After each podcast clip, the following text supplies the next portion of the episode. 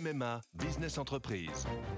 Je suis à Angers avec Hélène, une agente immobilière qui a pris une décision. Oui, cette année pour mon entreprise, c'est décidé, c'est MMA. Ah oui, on peut savoir pourquoi? Parce que comme moi, mon agent MMA d'Angers est sur le terrain et il est venu expertiser les besoins de mon entreprise pour adapter au plus juste mon contrat d'assurance.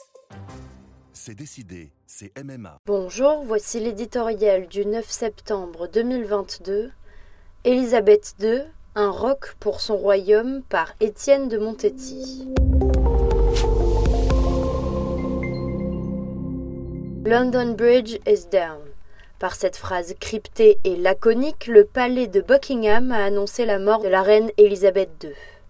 Le pont écroulé du message obituaire, c'est celui qu'elle a incarné pendant près de 70 ans, une jonction entre le peuple britannique et son histoire millénaire.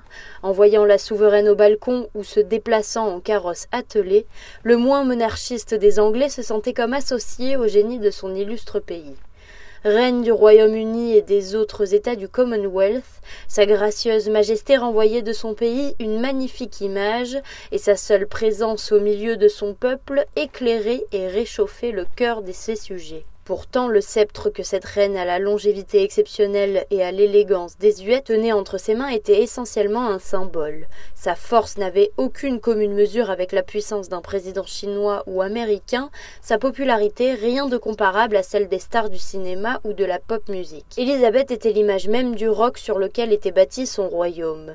Le monde pouvait trembler, l'Angleterre était menacée dans son identité, la famille elle-même touchée par les drames et les scandales, son air serein et imperturbable rassurait. En sa présence, l'actualité semblait dérisoire, les contingences étaient reléguées au second rang. Garante de l'unité du royaume, elle était en charge de l'essentiel c'est qu'elle n'était pas seule. La lignée dont elle était issue forme comme l'aiguille d'une boussole pour l'Angleterre à travers les tumultes du temps. Cette permanence, si rare dans une ère volatile et pleine d'incertitudes, apparaissait comme une providence pour le Royaume-Uni.